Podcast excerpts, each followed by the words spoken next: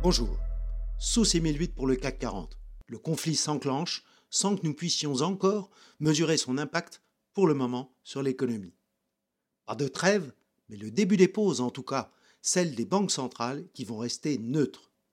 Nous allons voir pourquoi tous ces éléments permettent de dire trop tard pour vendre, mais trop tôt pour acheter. La réunion de la Banque centrale européenne s'est soldée par une pause, une trêve dans le combat de Madame Lagarde, sa présidente, contre l'inflation. Le contexte de crise internationale causée par le Moyen-Orient l'a certainement emporté dans cette décision. Déjà, la situation est devenue morose. L'indicateur PMI composite de la zone euro est descendu à 46,5 contre 47,2 en septembre. C'est bien en dessous de 50 et cela pointe dorénavant vers une contraction de l'activité dans les mois à venir. Seul le PMI manufacturier provisoire de l'Allemagne s'est légèrement amélioré, revenant à 40,7 contre 39,6. Cependant, il reste très bas. La BCE a donc opté pour la neutralité. Elle recule aussi l'échéance de non-renouvellement des tombées d'obligations détenues dans son programme PEP afin de soulager les tensions importantes sur les marchés de taux. Ces derniers sont revenus sous 3,5 à 3,46 pour le 10 ans français et 4,8 pour le 10 ans italien qui avait subi de vives attaques. Aux États-Unis, l'inflation PCE du mois de septembre reste stable à 3,4 sur un an et l'inflation PCE Core descend à 3,7 contre 3,8.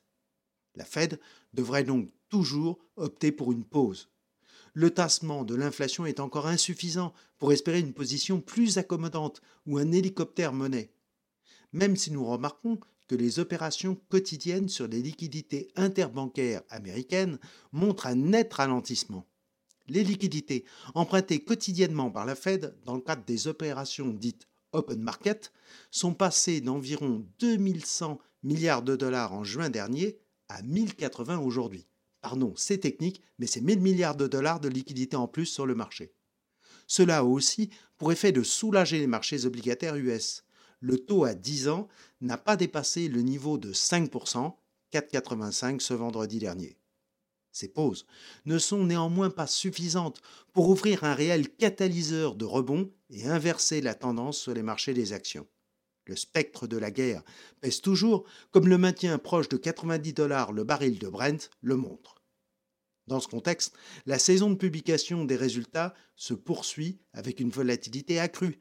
La tendance moyenne devient d'ailleurs légèrement plus négative et les déceptions sont toujours lourdement sanctionnées.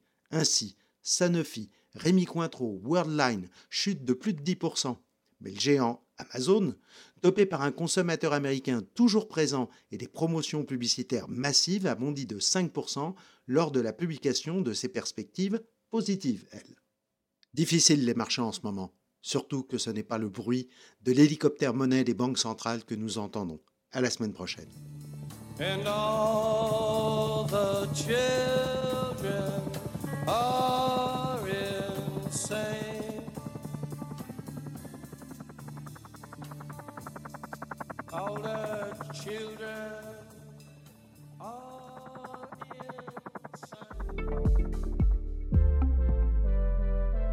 Retrouvez nos podcasts sur Spotify, Apple Podcasts et sur toutes les plateformes d'écoute.